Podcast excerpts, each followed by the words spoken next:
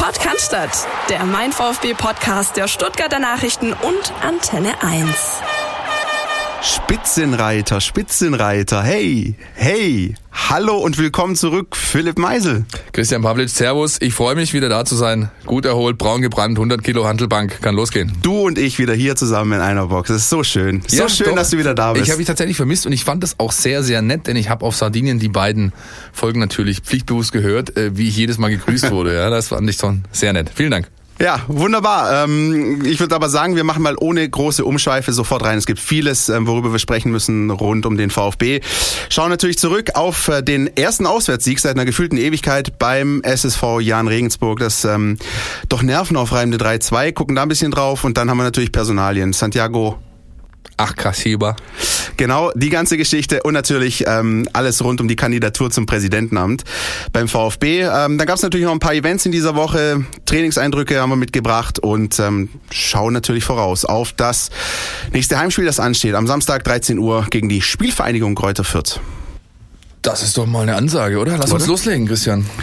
Hast du das Spiel gesehen noch? Ich hab's, da war ich schon wieder da. Ich mhm. habe es tatsächlich gesehen, ja, in der Kneipe meines Vertrauens und habe einen sehr, also sag ich mal, umgangssprachlich wilden Kick ja. da gesehen.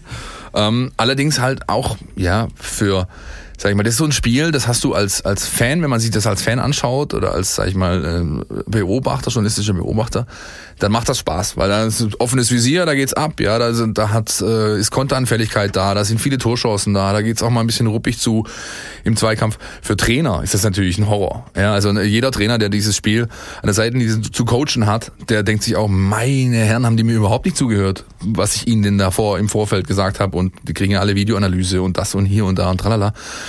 Und da ist halt immer noch so ein bisschen Sand im Getriebe äh, beim VfB Stuttgart im Speziellen jetzt. Ich fand es gut, dass Selim Begovic, der Trainer von, von Jan, eben das hat er auch im Vorfeld wohl in der Pressekonferenz, habe ich nur nachgelesen, aber hat er im Vorfeld schon angekündigt, ich kann doch meiner Mannschaft jetzt nicht sagen, wir spielen jetzt gegen Spitzenreiter und machen alles anders wie zuvor und danach äh, steigen wir wieder in unser normales Konzept ein. Also die haben natürlich schon versucht, ein bisschen mitzumachen, ist eine Umschaltmannschaft, haben natürlich mit Grütte, Marco Grüttner, einige kennen ihn, äh, ehemaliger Stürmer des VfB 2 und von den Kickers, jemand vorne drin als Kapitän, der eine Mannschaft mitreißen kann, der auch dann äh, in der Lage ist, astreine Bälle zu spielen, wie man sieht beim 2 zu 3 ganz hinten raus.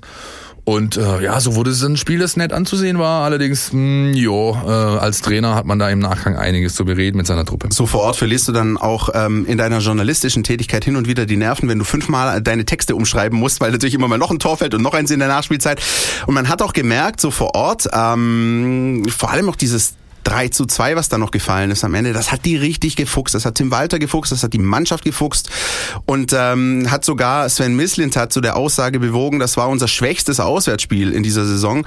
Ähm, und ich muss ganz ehrlich sagen, so komisch das klingt und auch wenn es der erste Sieg war, da ging die Meinung so ein bisschen auseinander, aber ich würde es auch so sehen, weil weil mir hinten raus einfach zu viel Spektakel war. Du kannst natürlich argumentieren und sagen, du hast dieses 0-0 in Aue gehabt, äh, wo du nur einen Punkt letzten Endes geholt hast.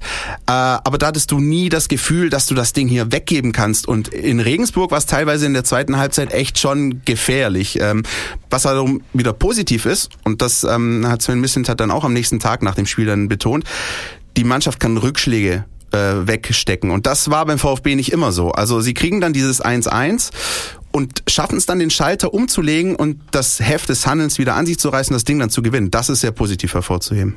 Ja, da, da kommen wir auch ganz schnell wieder zu meinem Lieblingsthema Mentalität. Hm. Das ist das, was die Mannschaft diese Saison wirklich auszeichnet, ähm, eine gewisse Mentalität einfach an den Tag zu legen und auch die Geduld zu haben, zu sagen, hey, wir müssen einfach uns darauf einstellen, dass es bis zum Ende immer ähm, ja spannend sein kann und was man ja, in dem Fall jetzt in dem Regensburg-Spiel muss man sagen, die letzten 10, 15 Minuten wird geredet worden sein, ganz einfach. Jetzt wollen wir aber mal hören, was ihr da draußen dazu meint. Außennetz. Alles, was euch im Netz beschäftigt. Hallo liebes Podcast-Team, ich melde mich hier aus dem schönen Salzburg in Österreich. Mein Name ist Luca und bin VfB-Mitglied und Fan seit Kindheit an. Äh, meine Analyse zum Spiel ähm, gegen Jan Regensburg, ähm, das, was Walter gesagt hat, dass viele gedacht haben, mit 80 Prozent würde es auch gehen, habe ich ehrlich gesagt jetzt nicht wahrgenommen. Ähm, wen er da gemeint hat oder was, ist, ähm, ist irgendwie fraglich. Äh, der VfB ist eigentlich aufgetreten wie die letzten Wochen auch. Ja. Vorne die Konsequenz vermissen lassen, hinten anfällig in der Abwehr. Ähm, deswegen habe ich da jetzt keinen großen Unterschied gesehen oder keinen großen Leistungsabfall. Das Einzige, wie gesagt, was man kritisch beäugen muss beim System Walter, ähm, es mag zwar für die zweite Liga reichen, aber ich bin mir relativ sicher, in der ersten Liga wüsste ich nicht, ob wir von den ersten Spielen überhaupt eins gewonnen hätten. Also ich bin mir da relativ sicher, wir hätten gegen Erstligisten sicher auf die Mütze bekommen. Und deswegen, ich kann diesem System noch nicht viel abgewinnen. Es macht zwar Spaß zuzuschauen, und es hält die Spiele relativ spannend, ja, bis zum Schluss und bis zur letzten Sekunde, so wie es auch jetzt am Samstag war. Ähm, dennoch äh, wirft, es, wirft das System für mich einige Fragen auf und ich bin mir eigentlich sicher, dass in der ersten Liga dieses System, so wie er es, wie Walter das in der zweiten Liga spielen lässt, ähm, nicht funktionieren wird. Liebe Grüße nochmals aus Österreich, liebes Podcast-Team, macht weiter so. Es macht wirklich Spaß, euch jede Woche zuzuhören. Tschüss. Das war ein Beitrag aus Österreich. Vielen Dank dafür. Ich finde es ja klasse, dass wir sogar dort gehört werden, ähm, der aber auch nochmal ganz gut ja, umfasst, was denn ähm, ja, so beim VfB gerade noch so an Baustellen offen ist. Und das wissen auch die Verantwortlichen, das betonen sie ständig, auch die Spieler, das finde ich sehr erfrischend, dass eben niemand sagt, jojo, wir spielen es hier so runter und alles gut und so weiter, sondern sie wissen ganz genau, dass sie noch was zu tun haben. Und da wird in den nächsten Wochen hoffentlich dann auch entsprechend was passieren. Und die Situation ist ja ideal. Du stehst punktetechnisch echt solide da, hast, bist ungeschlagen und trotzdem weißt du noch, wo die Stellschrauben sind, an denen du zu arbeiten hast. Und die gibt's. Äh, es gibt auch einige davon und äh, trotzdem ist das alles in allem, glaube ich, dann doch für den Moment eine runde Sache. Eben, und du bist äh, dank dem magischen Kultclub sogar jetzt noch Tabellenführer bis zumindest äh, am, am diesem Wochenende, äh, da die St. Paulianer gegen Hamburg das Stadtderby gewonnen haben. Insofern kannst du gerade tabellarisch gar nichts sagen. Nochmal zu dem ganzen Thema WhatsApp Voicemails. Wir haben aufgrund meines Urlaubs äh, so ein kleines Problem gehabt, denn wir haben einfach schnell diese Funke, auf die ihr euch melden könnt, nicht mehr aufschließen können, weil da irgendwie Pins und Pucks und ja, wer auch immer. Jedenfalls, jetzt geht das wieder. Das heißt, wir wollen von euch nach jedem Spiel Samstag, Sonntag, vielleicht auch Dienstagmorgen erst Voicemails äh, bekommen. Wie ist eure Meinung zum Spiel? Meldet euch da einfach unter der 0160 989 35788. Ne? Wunderbar. Besser hätte ich das nicht sagen können. Müssen wir noch ein paar Takte über Silas Wamangituka verlieren, der ja kurz davor zu sein scheint, dass sein Knoten endlich platzt und viele Fans äh, hypen den ja hoch 10. ja, es sind auch immer nur ein paar Zentimeter, die fehlen. Da war in Regensburg auch so. Kollege Andi Köster, der letzte Woche da war, hat auch gesagt, der löst bei ihm schiere Begeisterungsstürme aus. Und das waren wirklich auch Szenen wieder am Samstag, die echt gut waren. Und ich glaube, wenn der halt mal echt einmal netzt, dann wird das eine richtig richtig gute Geschichte mit dem. Ja, ich habe also ich habe gestern ähm, was ihr auch bei uns bekommt, ihr wisst, ihr hatten wir haben einen Instagram Kanal unter ähm, instagram.com äh, da haben wir regelmäßig Live Formate vom Training, da habe ich gestern eins gemacht am äh, Dienstagnachmittag. Und da hat dann wir nehmen Mittwoch auf, dann hat äh, dann hat der äh, kamen auch Fragen, was glaubst du denn, wann denn? Ich fand, also insgesamt finde ich dieses The Hype Train is running so irgendwie äh, und das finde ich so ein bisschen zu viel, ehrlich mhm. gesagt. Ich meine, der Junge hat gute Ansätze, ganz klar und, und, und man sieht, dass er eine extraordinäre Qualität hat und wenn sich da was entwickelt, dann ist das mit Sicherheit ein Deal, wo du dir nachher dafür gratulieren kannst. Ich finde es immer noch so, ich finde es zu schnell einfach. Man sollte mehr Geduld haben. Der Junge ist 19, ich gehe davon aus, dass er ein Loch noch äh, auf ihn zukommt, in das er reinfallen wird. Insofern erstmal vorsichtig, aber die Anlagen sind natürlich überragend. Macht Spaß, dem Jungen zuzuschauen. Und, und da kommen wir gleich noch zu einem Thema, das wir auch äh, hier noch auf unserer Liste haben. Also was den Knoten, was das Knotenplatzen angeht, hat er beim Footgolf am Dienstagmorgen ja. auf jeden Fall schon mal gezeigt, dass er schon treffsicher sein kann. Ja, also er hat, da gab es eine Sponsorenveranstaltung vom Hauptsponsor des VfB Stuttgart bei dem, in dem Golfclub in der Nähe von Schwäbisch Hall, da wurde Footgolf gespielt auf neun Löcher und Waman Gituka war mit äh, Tons Koulibaly in einem Flight und Fans, also man, da wurde Spieler und Fans gemischt und haben da eben gezockt auf, auf diese neuen Löcher. Und er hat mit Abstand das beste Erle äh, Ergebnis heimgebracht, hat also deutlich unter Paar gespielt, wie man im Golfjargon äh, bleiben will. Also anstatt 36 war Paar und er ist bei 27 Schüssen nur gelandet. Ein Hole in One dabei und so, also richtig, also wenn er das jetzt einmal am Samstag dann auf den Platz bringt, dann können wir uns vielleicht auf ein Tor freuen gegen Kräuter Fürth. Und trotz dessen, dass du ihn in seiner Mannschaft hast, ist es einfach auch immer positiv zu wissen, was du noch für Qualität von der Bank bringen kannst. Also das hast du natürlich am Samstag auch gemerkt. Da kommt auch ein Gonzalo Castro rein ähm, und äh, reiht sich einfach nahtlos ein in das Spiel. Äh, Hamadi Al-Radawi kommt rein, schießt das am Ende entscheidende Tor. Ja, das macht er richtig stark. Ähm, und, und da hieß es davor in den ein, zwei Wochen, er ist ein bisschen außer Form, das sieht nicht gut aus und dann kommt er einfach da rein, natürlich ausgerechnet gegen seinen Ex-Club. Also das ist doch schon ein bisschen beruhigend äh, zu wissen, dass, dass Tim Walter da viel in der Hinterhand hat. Das führt Übrigens ist ganz klar ein Thema. Ja, ist der VfB auch die Mannschaft in der Liga, die da am meisten aufzubieten hat auf der Bank und und auch das, was wir anfangs besprochen haben, finde ich, spielt da nochmal mit rein. Der VfB ist aus den Spitzenteams jetzt in der Liga, die sich gerade so sortieren oben, die einzige Mannschaft, meiner Ansicht nach, bei allem, was ich bisher gesehen habe, die noch wirklich Potenzial bergen kann. Alle anderen spielen schon fast an dem Limit, an dem Level, das sie eben erreichen können. Der VfB hat noch jede Menge Potenzial, das bisher ungehoben ist. Ähm, und wieder zurück zu, äh, zu der breiten Bank, das siehst du halt auch im Training. Da sind wir bei den Trainingseindrücken. Ich habe dann Dienstagnachmittag das Nachmittagstraining, das Auftakttraining in die Viertwoche ähm, beobachtet. Und da ist es eben so, auch wenn das natürlich nur ein Auftakttraining war, wo man jetzt nicht so viel taktische Inhalte und sonstige Sachen sieht, weil eben Publikum zugelassen ist.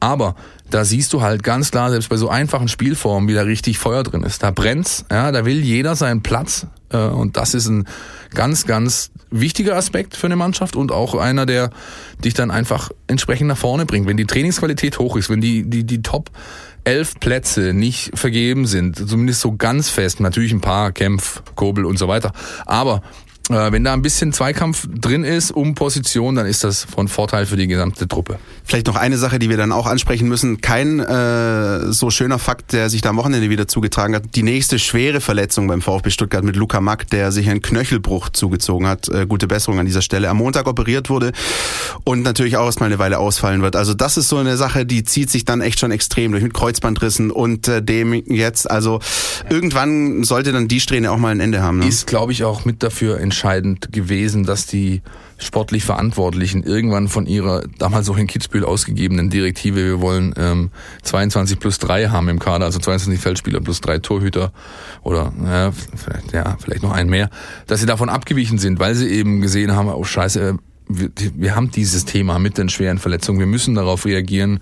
Äh, und dann wurde eben zuletzt nochmal zugeschlagen, Mamangituka, Förster und, und, und. Insofern, ähm, ja, schade für die Einzelperson, weil sowohl Marcin als auch Sascha Kalajdzic, äh, Kaminski und Kalajdzic, beiden hätte ich zugetraut, ein, ein gutes ja. Wörtchen mitzureden Auf um Stammposition, Fall. ja, aber das ist jetzt halt eben nicht so. Und bei Luca, der als polyvalenter Spieler überall eingesetzt werden kann, noch ganz jung ist, ähm, der muss sich jetzt auch erstmal zeigen, wie er aus diesem Tief wieder zurückkommen kann, denn so eine Knöchelfraktur, ich hatte die selber schon ähm, im Amateurfußball. Ich war da sehr, sehr lange raus, musste an Krücken das Laufen wieder lernen ja, und das äh, wünsche ich keinem. Immerhin, du bist doch irgendwie keine halbe Stunde da und wirfst schon mit tollen Begriffen um dich rum, wie extraordinär, polyvalent und so, als wärst du nie weg gewesen. Sehr schön, Philipp. Ähm, Suspendierung ist das nächste Fremdwort, das ich anbringen so? möchte. Ja, das ist äh, Santi Akasiba, wir haben vorher schon ja. seinen Namen einmal genannt. Das ist natürlich gerade auch ein Thema, das so schwelt. Äh, der Junge hat aufbegehrt, er hat seine Grenzen aufgezeigt bekommen. Er muss sehr viel Geld an eine karitative Einrichtung spenden und ist bis zum Sonntag suspendiert, bis zum ersten Training nach dem Fürth-Spiel suspendiert im Sinne von, er muss individuell trainieren. Er wird nicht im Mannschaftskreis äh, gerade geduldet, so hart sich das anhört. Er war auch bei diesem Golf-Ding nicht dabei. Ja? Also er ist da wirklich raus. Die haben ihn abgekoppelt vom restlichen mhm. Team. Und ja, da bin ich sehr gespannt, ob sich das dann zu einem Dauerthema entwickelt. Wir kannten das die letzten Jahre, ähm, haben das oft genug auch hier besprochen. Pablo Maffeo, ja. äh, Tassos Donis. Wie sagt das, man so schön quer im Stall? Das hat der ehemalige Präsident hat das äh, diesen Begriff geprägt, genau, ja, ähm, quer im Stall stehen.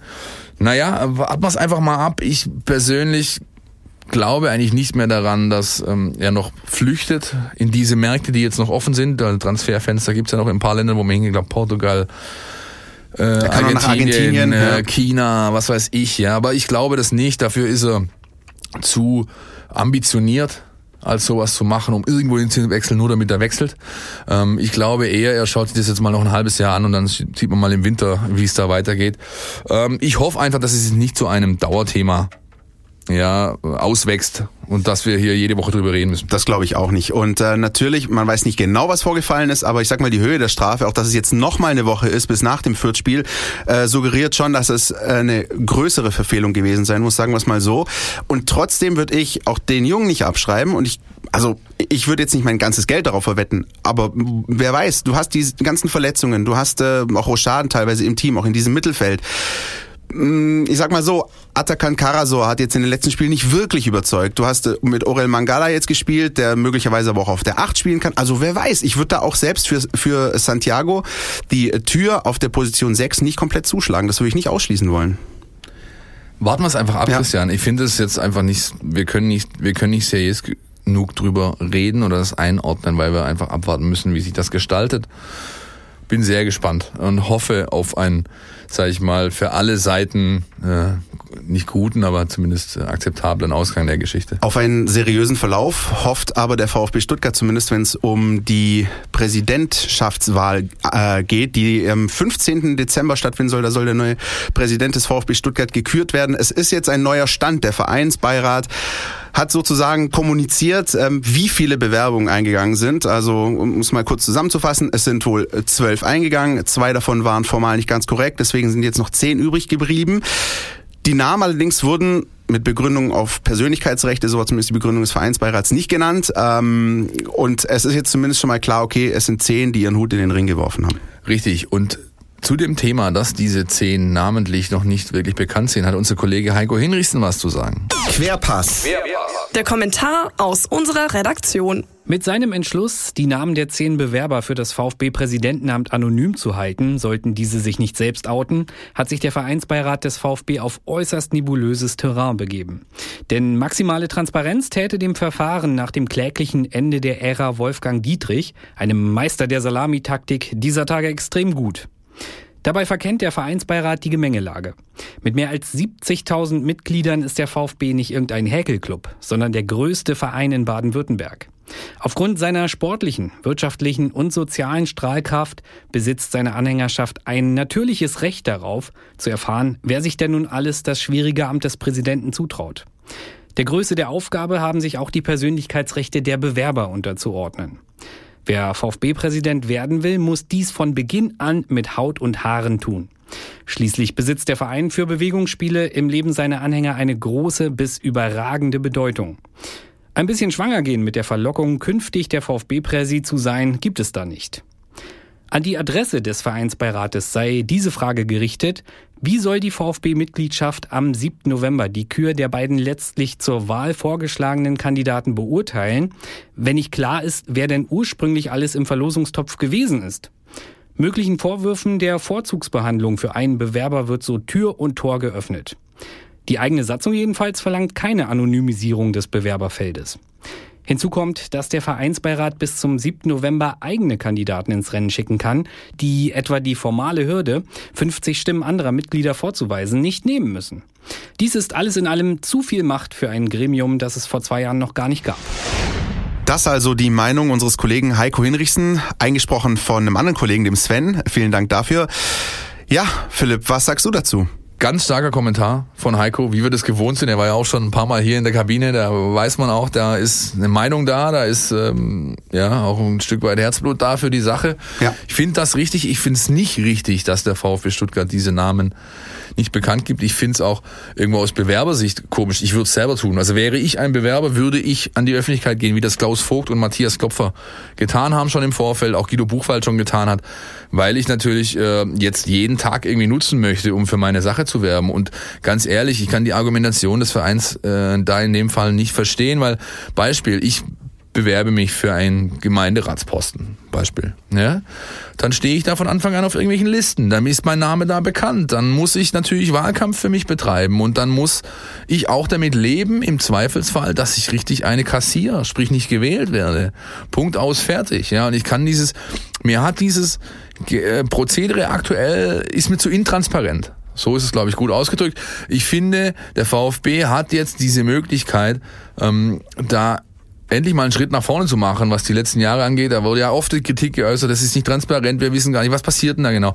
Jetzt hast du die Chance, mach's doch einfach. Warum nicht, konnte mir bisher noch keiner plausibel erklären. Ja, das ist der richtige Punkt, den du angesprochen hast. Ähm einen Schritt nach vorne zu machen. Das war die Möglichkeit, einen großen, einen entscheidenden Schritt nach vorne zu machen. Jetzt ist am Ende ein Schrittchen draus geworden. Also die einzige wirkliche Änderung, die ja dann passiert, ist, dass satzungsgemäß maximal zwei Kandidaten zur Wahl stehen. Also dass zumindest ähm, die Mitglieder, die dann, die dann vor Ort sind, eben über zwei Kandidaten abstimmen können, was teilweise natürlich auch in der Kommunikation schon gefeiert wird als der Durchbruch, einfach weil es in den letzten ähm, sagen wir mal, Kandidatenküren ja so gewesen ist, dass man einfach nur den Daumen heben oder senken konnte zu dem einen Kandidaten, der vorgeschlagen wurde. Es hätte viele Möglichkeiten geben können. Ich finde, da hat der VfB eine große Chance verpasst, noch viel mehr Transparenz zu zeigen. Und ich glaube, das entscheidende Argument, auch was Heiko genannt hat, ist wirklich das, wir reden hier vom VfB Stuttgart. Wir reden hier nicht von der Tischtennisabteilung des TB Ruid. Also das muss dann ja, sozusagen... Da kennst du dich ja mit aus, ne? ja, ja, und, und ähm, das ist eben etwas, was viele, viele Leute bewegt. Und insofern, ja, ähm, schade. Ich finde nämlich, da hätte sich auch keiner einen Zacken aus der Krone gebrochen. Eben, wenn jemand sich für dieses Amt bewirbt, du hast es gerade gesagt,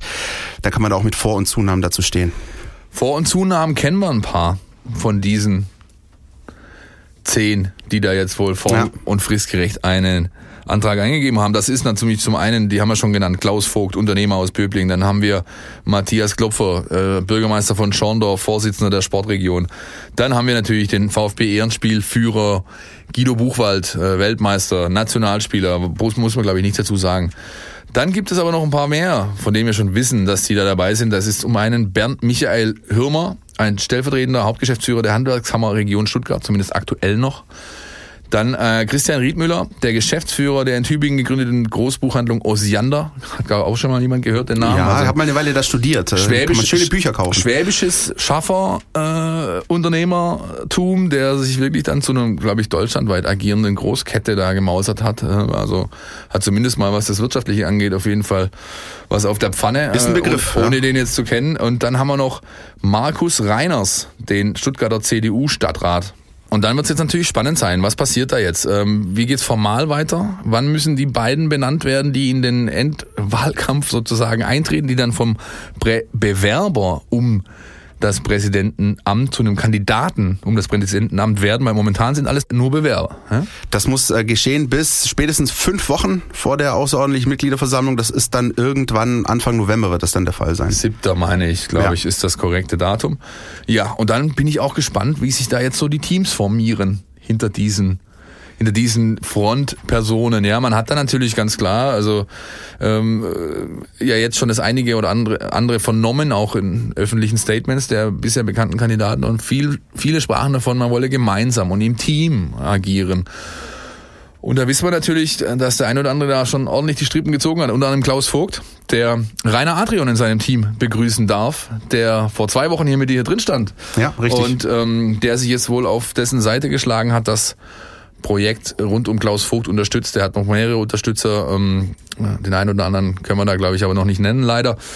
Ähm, ja, das ist natürlich ein Thema, was jetzt die nächsten Wochen, sage ich mal so, die Großwetterlage rund um den VfB Stuttgart äh, beherrschen wird. Und ich hoffe, und da kommen wir wieder zu dem Thema, ich hoffe leider, dass dieser Vereinsbeirat ähm, da wirklich fundiert, sachlich und sauber entscheidet und dann auch halbwegs transparent kommuniziert. Denn das ist nämlich ein weiterer wichtiger Aspekt von Heikos Kommentar gewesen. Ja, wie kann es eigentlich sein, dass dieser Vereinsbeirat, den es vor zwei Jahren noch gar nicht gab, jetzt plötzlich so eine massive Entscheidungsgewalt hat äh, und da eingreifen kann rund um dieses ganze Thema Präsidentschaftswahl. Wobei man vielleicht auch sagen muss, entschuldigend vielleicht oder einschränkend, dass, glaube ich, der Vereinsbeirat selber ähm, auch so ein bisschen wie die, wie die, wie die, das, ja, das, die Jungfrau zum Kinde, die Jung, Dankeschön, die Jungfrau zum Kinde, denn, denn ähm, die hatten, glaube ich, auch nicht damit gerechnet, dass sie vor zwei Jahren, als sie angetreten sind für diese, für diese Position für dieses Gremium und dann plötzlich ähm, ähm, die Lage so sich darstellt, dass sie jetzt plötzlich da in der Aussuch ähm, und Entscheidungsgewalt sind. Wir hatten ja in einer der ersten Folgen auch äh, zwei Mitglieder dieses Gremiums auch bei uns, ähm, die ja doch durchaus, sagen wir mal so, mit dem Herzen beim VfB sind, da auf, auf jeden Fall, sag ich mal, so wie du gesagt hast, hoffentlich einfach seriös entscheiden äh, und, und ja, einfach nach, nach Gesichtspunkten äh, entscheiden, die eben nicht nur emotional sind. Das ist, glaube ich, das Entscheidende. Dürfen man, sie nicht. Also wenn, ja. wenn das passiert, wenn das passiert, man, es gibt dann zum Beispiel viele, die so argumentieren, so sagen, hey, äh, ja, wenn der Buchwald da, äh, äh dann, dann muss der ja einer von den beiden sein. Ja, das ist schon mal der erste Punkt. So was das auch muss er gar nicht. Bei allem, muss er gar nicht. Kann genauso sein, dass es zwei andere eben sind. Genau. Natürlich kann es. So sieht's aus. Er muss es eben gar nicht. Und ich, ich äh, trotz aller Reputation äh, des Guido Buchwald äh, denke ich da, man sollte vielleicht etwas mal einen Schritt zurückgehen und sich das anschauen und dann wirklich gucken, nur weil er eben der bekannteste aller Namen ist, das muss ja wohl, ist ja wohl unbestritten in diesem Rennen, äh, kann man jetzt nicht einfach sagen, jo, der ist dann, hat, hat safe einen Platz in diesem, in diesem Duo und das dann wirklich um die, um die Gunst, um die Wählergunst kämpft bis zum, bis zum äh, Entscheidung am 15. Dezember. Insofern darf ich jetzt einen meiner Lieblingssätze sagen es bleibt spannend. Ach, wie schön. Ja? ja, ja Haben wir doch ja. vermisst, Philipp. Komm, natürlich, du auf Sardinien. Natürlich, natürlich, natürlich, natürlich habe ich dann vermisst, muss ich schon sagen. ja, gut. Alter ähm, Lügner. ich werde nicht mal rot dabei, ist nee, das aufgefallen? Schlimm. guck mal an, du. Nein. Ähm, die U-Mannschaften des VfB Stuttgart, unsere von FUPA Stuttgart präsentierte Kategorie, ist mal wieder dran. Ähm, ich hatte tatsächlich am Dienstagnachmittag die Gelegenheit, das war sehr, sehr angenehm, weil ich mir so ein bisschen frischeste Infos und direkteste Infos einholen konnte. Am Trainingsplatz, äh, während der VfB trainiert hat, hat auch die U17 das Training aufgenommen und auch die U19 das Training aufgenommen. Und dann habe ich mit ähm, äh, Tobi Radgeb gesprochen, mit Paco Watz, äh, mit ähm, Nico Willig und auch mit Murat Isik, die mir so ein bisschen Einblick gegeben haben ins Aktuelle. Und ähm, ich möchte mal mit dem VfB 2 anfangen. Der hat in Göppingen das Spitzenspiel verloren. Ja, leider. Steht jetzt steht jetzt nur noch auf Platz 7, hat zwar noch Anschluss nach oben, ja, mit äh, 10 oder 11 Punkten. Ich glaube, der erste ist bei 16 oder 17, also ist nicht weg. Allerdings natürlich für den Anspruch, den man hat, nämlich den direkten Wiederaufstieg, wie bei dem VfB 1 auch, in der zweiten Bundesliga, die auch wieder hoch wollen, ist natürlich gerade ein bisschen wenig. Und der Tobi Radke war, war noch ziemlich ange, angefressen, so auch von dem Spiel am Freitag, ähm, am Samstag war es in Göppingen, weil er eben sagt, hey, wir haben äh, wir hatten kein Rezept gegen die Körperlichkeit dieser Mannschaft. Die haben uns einfach den Schneid abgekauft, wie man so schön sagt. Die waren robust, die waren ab, abgewichst, auch so ein eins meiner, meiner Lieblingswörter. Und haben dann, äh, dann haben sie zwei leichte Tore gefressen. Äh, eins davon waren elf Meter und äh, unnötige äh, beide äh, Tore. Und obwohl sie noch lang genug Zeit hatten, zurückzukommen, hat's ihnen, hat ihnen das in dieser hitzigen Atmosphäre in Göppingen nicht gereicht. Und äh, da sind sie echt so ein bisschen angezeckt, aber auch dennoch war so ein bisschen Optimismus bei ihm und bei Paco zu, zu rauszuhören, denn jetzt haben sie mit dem SV Links ähm, und Wer ist der nächste Gegner? Die NSU, genau. Neckarsulmer ne Sportunion. Neckarsulmer Sportunion haben sie jetzt zwei Gegner, die müssen sie schlagen. Und ähm, das ist ganz klar, das sind sogenannte also Must-Wins einfach. Die musst du einfach packen, wenn du oben und Mörtchen mitreden willst. Und wenn ihnen das gelingt, dann ist, glaube ich, die die Ausgangslage ähm, äh, noch ganz okay für die nächsten äh, wichtigen und entscheidenden Wochen in eigentlich jeder Liga. Das ist auch das, was ich ähm, ähm, bei Nico Willig und bei der U19. Murat Isik, äh, Nico Willig U90, Murat Isik U17 rausgehört habe. Jeder Trainer und auch jeder, der mal Amateurfußball gespielt hat, der weiß, jetzt ist dieser heiße Herbst, der beginnt jetzt, ja. Und jetzt ist diese äh, die, die Zeit der Weichenstellung. Du weißt jetzt einfach aufgrund der Ergebnisse der nächsten vier, fünf Spiele, Ende Oktober weißt du, wohin die Reise geht in der Saison. Das ist einfach so. Das ist immer so gewesen und es wird sich auch nicht ändern. Und wenn du jetzt die Weichen eben richtig stellst, dann kannst du wahrscheinlich äh, dir auch ein Stück weit was ausrechnen, was bis zum Ende drin ist. Und mit Blick auf den VfB 2 ist das wirklich eine sehr gute Timetable, die man so aufstellen kann, weil Ende Oktober, wenn du dann ungefähr weißt, wo du bist, kommt Anfang November das Stadtderby gegen die Kickers. So sieht's aus. Ich glaube, ich 15. 15. November? Ich glaube 9. aber ich bin mir nicht ganz ja, sicher. Müssen wir noch mal gucken, aber da werden wir auch noch mal drüber reden. Ich hätte sogar Bock auf eine Sonderfolge, aber ich glaube, das lässt uns keiner machen. Ähm, ja, also die zweite Mannschaft gegen links am diesem Sonntag 14 Uhr im Schlienstadion, wer äh, schauen möchte. Die U19 steht ebenfalls vor einem geilen Spiel, nämlich das Derby in Karlsruhe. U19 steht noch auf dem zweiten Platz in der Liga. Äh, Nico Willig hat mir gesagt, ja, so ein bisschen, ja, wir sind noch in der Findungsphase. Wir, das, das ist einfach, das ist noch am Zusammenwachsen, am Etablieren. Die haben dasselbe Problem eigentlich wie die erste Mannschaft auch. Da ist noch nicht alles so rund. Und was er mir auch äh, eben gesagt hat, und das ist, ähm, ja, ich hoffe, ich gebe nicht zu viel interner Preis. Er hat halt gesagt, wir haben vielleicht nicht ganz diese bockstarke Truppe wie im letzten Jahr, wo wir einfach so viele Ausnahmekönner drin hatten, dass es eben dann hinten raus für den Pokaltitel und den zweiten Platz in der Meisterschaft gereicht hat, ja. bundesweit. Da sind eben, äh, da ist eben ein Aidonis, da ist ein Lockel, da ist ein Eckloff und dann wird's halt schon ein bisschen dünner, ja. Mit Hornung natürlich muss man auch noch rechnen, den Torhüter, aber dann, ja, also bin sehr gespannt, wie sich die Mannschaft dieses Jahr schlägt oder ob es eher so ein Aufbaujahr wird, um dann wieder den Jahrgang danach. Das ist natürlich schwierig. Das haben andere Vereine auch. Du hast natürlich, natürlich nicht jeden Jahrgang, der so top top ist. Kannst du gar ähm, nicht. Das haben auch, das hat auch der FC Bayern, das hat auch Schalke, das hat auch Dortmund. Also die, die haben dann auch immer mal so kleine Hänger oder wie du sagst eben Findungsjahre. Ja. Das ist ganz Davon normal. musst du dich auch frei machen, glaube ich, als NLZ. Also wenn du das, wenn du das wirklich als deinen Anspruch definierst, Jahr für Jahr top Jahrgänge zu produzieren, das ist nicht möglich. Das sagt dir auch jeder Entscheider. Da kannst du bei Hitzelsberger nachts um drei anrufen, der wird dir genau das sagen. Wenn wir in Jahr für Jahr, sagen wir mal, ein bis drei rausbekommen, die so wie Luca Mack jetzt da oben so ein bisschen mitschwimmen können und dann ist das schon richtig gut. Ja. Und deswegen mal abwarten, wie die Saison weiterläuft. Und auch da komme ich mit dem Mal abwarten bei Murat Isig an der mir dasselbe gesagt hat. Ja, die sind ähm, stehen auf Rang 5, haben nur vier Punkte bis zum Tabellenführer, ähm, haben also auch noch alle Chancen tatsächlich da. Ist so kein Zug abgefahren, aber auch er sagt, wir wachsen noch zusammen. Wir sind einfach so jung, so frisch in der Saison. Jetzt zählt's, jetzt kommen die Wochen mit ähm, mit den Spielen, wo wir performen müssen. Die hatten jetzt am Wochenende eine ganz äh, bittere Niederlage, 2 zu 3 gegen Bayern München mit Miro Klose, Trainer, U17-Trainer in München und hatten da wohl ein Riesenspiel gezeigt, aber haben halt einfach hinten raus um das eine Tor 2 zu 3 verloren. Mal abwarten, wie sich die nächsten Wochen gestalten. Wir werden euch hier im Podcast regelmäßig updaten mit unserer Kategorie rund um die U-Mannschaften beim VfB Stuttgart.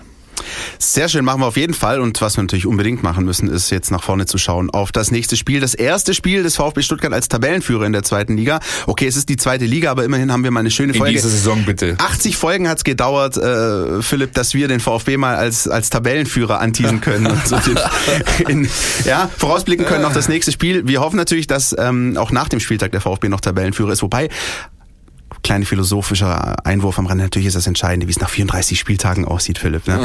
Oh. Und dennoch ist es schön, wenn, wenn man einfach vom, von der Tabellenspitze grüßt. Und ich glaube, das ist nochmal ein zusätzlicher Motivationsschub für die Mannschaft, die jetzt am Samstag die Spielvereinigung Kräuter Fürth empfängt. Und ich habe mich ähm, mit Tim Walter unterhalten am Tag nach dem Spiel in Regensburg. Ähm, und da ging es auch so ein bisschen natürlich um die Frage, jeder dieser Siege, die, die bisher eingefahren wurden, war knapp, nur ein Tor Unterschied und sagt, natürlich würden wir auch gerne mal jetzt mal einen anständigen, entspannten Sieg haben mit zwei, drei Toren. Ist das deiner Meinung nach am Samstag drin? Ähm, punktetechnisch muss man sagen, es führt sehr, sehr gut im Rennen. Ne? Nur drei Punkte hinter dem VfB. Ja, nicht nur punktetechnisch, die sind sehr gut für ihre Verhältnisse in die Liga gestartet. Sie haben mit, äh, mit Keita Ruel einen sehr, finde ich, sehr spannenden Spieler drin, der einfach immer in der Lage ist, Tore zu machen, der einen Werdegang hat, wie ganz viele beim VfB auch, die eben nicht in den großen NLZs groß geworden sind und sich so ein bisschen hochgeackert haben. Gut, Keita Well saß auch im Knast. Ähm, das ist äh, bei den VfB-Spielern so nicht passiert. Der hat wohl auch irgendwie mal, der wurde mal verurteilt, weil er irgendwie bei einem bandenmäßigen Raub oder sowas irgendwie eine Rolle gespielt, Auto gefahren ist, was er sich, also er hat eine, ob er wirklich saß, weiß ich gar nicht. Aber er hat auf jeden Fall eine Bewährungsstrafe bekommen und finde es klasse, dass er dass er sich da wieder irgendwie rausgezogen hat am Schlawittchen und jetzt in der zweiten Liga eben ist einer der, der Stürmer, wo man wirklich aufpassen muss. Wenn du dem ein paar Zentimeter gibst, dann macht er seine Buden. Und ich bin gespannt, ähm, denn der VfB hat ja eins gezeigt, was wir gleich auch in unserem Einspieler hören werden. Ähm, er ist hinten dann doch ein bisschen anfälliger manchmal, als man sich das wünscht. Und gerade bei Kontern. Ne? Das ist richtig, aber wenn es jemanden gibt, der mehr darüber zu berichten weiß, dann ist das unser Taktikexperte Jonas Bischofberger. Bitteschön. Die Mein VfB Taktiktafel. Hier geht's ins Detail. Bislang hat der VfB in sechs Ligaspielen sieben Gegentore hinnehmen müssen. Das ist ordentlich, aber auch kein Spitzenwert. Äh, in den Spielen lässt sich beobachten, dass der VfB zwar relativ wenig Torschancen insgesamt zulässt, dafür sind sie, ähm, dafür sind sie eigentlich zu dominant.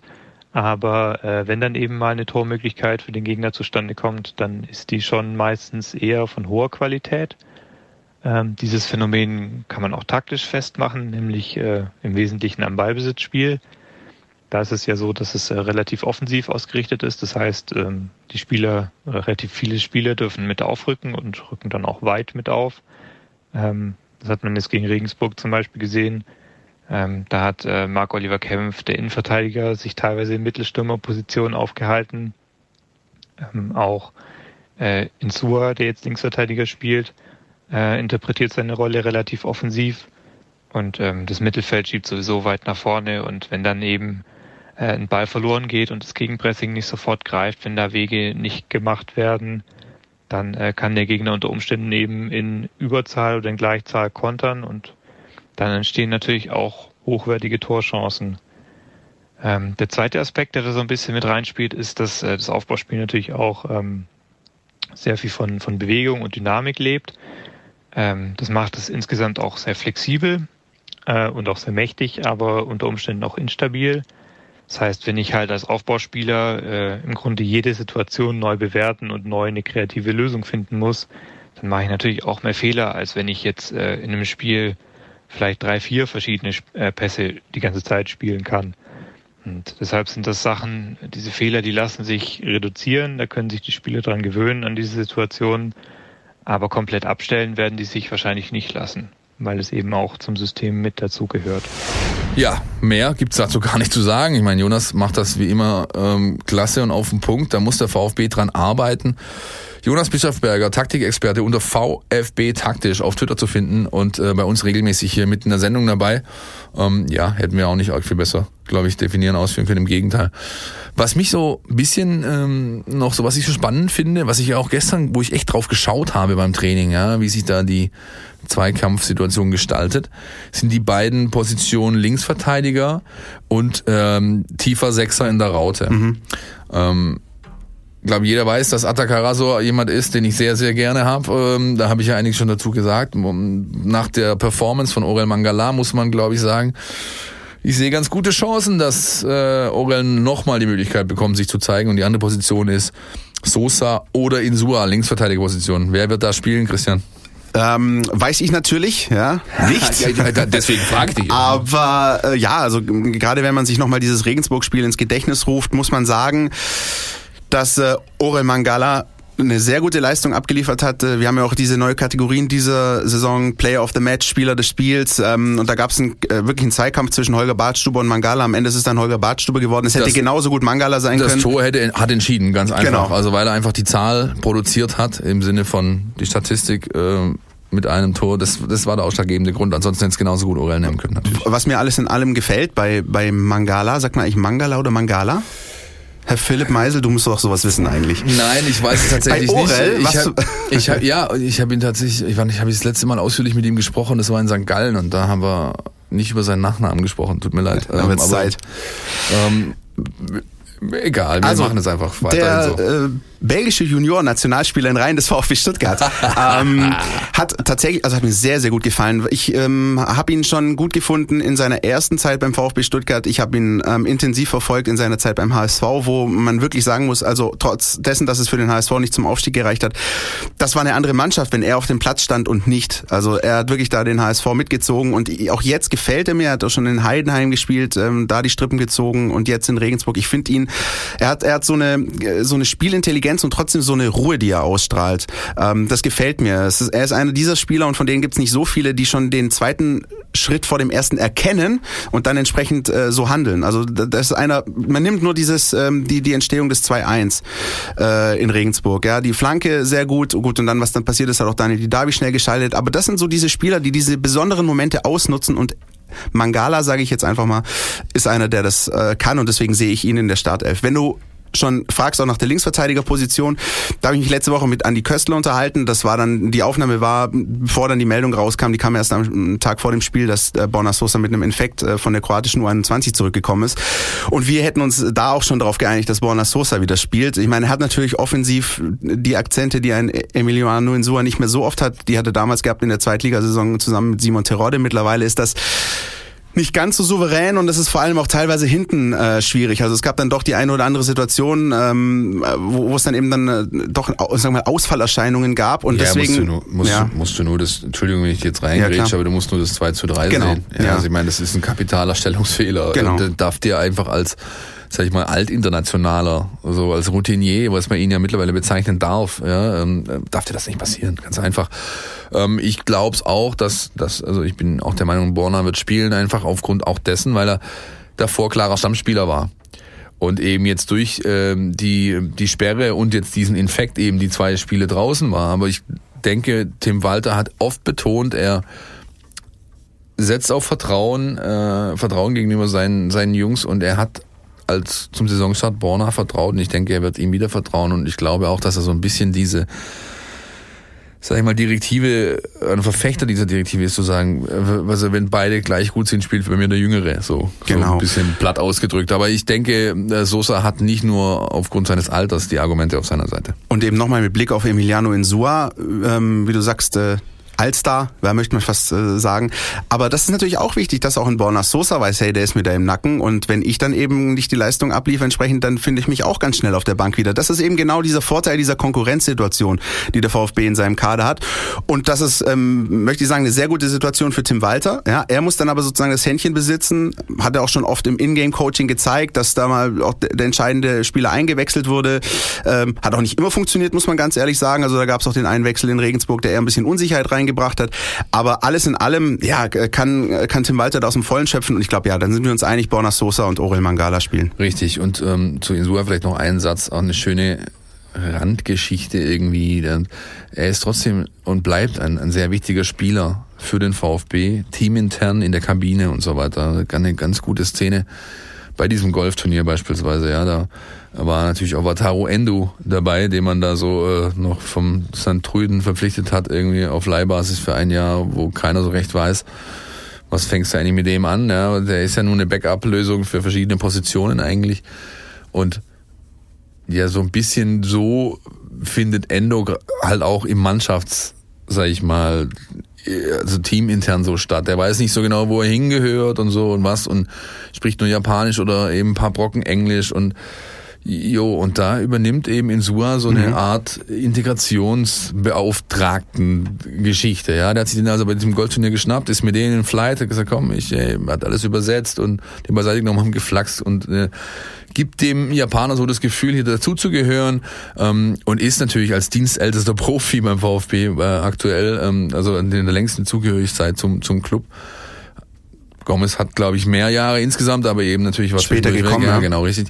Und und das ähm, das ist unglaublich wichtig. So das ist extrem so, wichtig, brauchst ja. so, damit die Team Chemistry, damit die der, äh, der Inner Spirit irgendwie funktioniert. Und genau da, auch eben das dem, macht das, er super. Genau, dass auch so Abspaltungen vermieden werden, dass es nicht diese klassischen Extremgrüppchen da, gibt. Und ja, genau, da kommst du auch wichtig. wieder zum, da kommst du auch wieder zu dem faulen Apfelthema mit Santi und so weiter. Ja, das das das darf nicht passieren.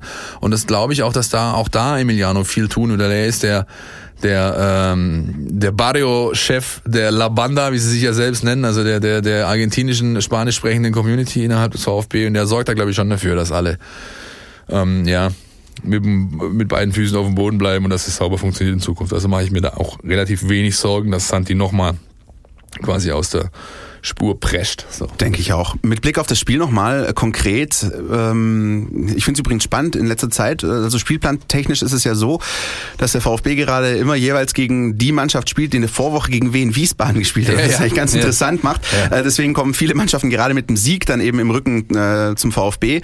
Ähm, Fürth hat äh, in der letzten Minute durch einen verwandelten Elfmeter übrigens von Ex-VfB-Spieler Julian Green dann noch mit 2-1 gewonnen gegen äh, Wiesbaden. Erwartest du ähm, ähnliches Spektakel wie in Regensburg? Augsburg? Also nein. Auch, nein? Nein. Ich erwarte, dass der VfB Stuttgart ganz klar seiner Favoritenrolle gerecht wird. An diesem Samstagvormittag, muss man ja fast sagen, um 13 Uhr. Und äh, Fürth klar in die Schranken weisen wird. Aber, das ist doch mein Wort. Ja. Ich lege mich aber nicht auf ein Ergebnis fest, aber ich sage, es wird ein, es wird ein äh, Sieg, er wird zu null vonstatten gehen. Ich habe so ein bisschen das Gefühl, dass dieser Knotenmoment ähnlich wie bei Silas äh, beim VfB so kurz bevorsteht. Ob es jetzt vielleicht kommt er noch nicht am Samstag, vielleicht trügt mich mein Gefühl, aber er steht demnächst bevor. Ich glaube, in diesem Wunsch bist du natürlich nicht allein. Ich bin da noch ein bisschen skeptisch. Ich würde es natürlich gerne anders haben, aber ich kann mir doch durchaus vorstellen, dass es nochmal so ein Hin und Her geben wird und vielleicht auch wenn Leider sind weder äh, Benjamin Pavard noch ja. äh, Carlos Manet auf dem Feld am Samstag, die dir mal kurz Packing-Rate 180 äh, Pässchen spielen und dann den Buden reinmachen. Aber gut. Immerhin hast du jetzt natürlich, also jetzt mit Fürth und dann die Woche drauf mit Bielefeld, jetzt hast du mal so die richtige Gradmesser. Also Mannschaften, die zumindest punktetechnisch ordentlich genau. eingesackt haben, elf ja. Punkte haben und da kannst du jetzt mal zeigen, ob du wirklich dieses äh, Quäntchen besser bist als Vor allem Bielefeld, der hatte ich ja vor der Saison angesagt, passt, habt mal ein Auge auf die und das äh, zeigen sie jetzt. Und da bin ich sehr, sehr gespannt. Bin ich auch froh, dass ich auf die Alm fahren kann mein erster Einsatz nach Wochen dann wieder und äh, freue mich sehr auf das Spiel. Darüber sprechen wir natürlich auch wieder nächste Woche untereinander, miteinander, Richtig. mit euch. Genau. Und auch ihr könnt die Woche jetzt nutzen und äh, mit uns in Kontakt treten über die zahlreichen sozialen Netzwerke der, wo wir euch Kanäle anbieten. Natürlich Facebook, Twitter, ähm, Instagram, überall bei mein VfB einfach gucken und da ja, eure Meinung kundtun und natürlich, wie gesagt, nochmal, ich lese die Nummer jetzt nochmal ab, 0160 989 35788, WhatsApp, Voicemail nutzen, unser digitaler Briefkasten. Nach dem Spiel gegen Fürth bis immer so Mittwochmorgen könnt ihr euch quasi melden mit der Meinung zum Spiel. Die werden und wollen wir dann äh, intensiv ein fließen lassen in unsere Sendung. Das soll eigentlich immer so ein bisschen der Auftakt werden zu unserem wöchentlichen Podcast, wo wir so Meinungen von euch mit reinschneiden, über die wir dann auch diskutieren können. Ne? Und wir haben die Puck wieder, also insofern kann nichts, passieren, nichts mehr Es kann gar nichts passieren. Ja, eure Nachrichten und Daten sind absolut sicher und gut aufgehoben bei uns. Christian, vielen herzlichen Dank. Unterhaltsam, launig, wie wir so schön sagen. War das jetzt hier die erste Runde nach meinem Urlaub? Es war mir eine Freude. Bis nächste Woche. Tschüss. Ciao. Podcast, der Mein VfB Podcast der Stuttgarter Nachrichten und Antenne 1.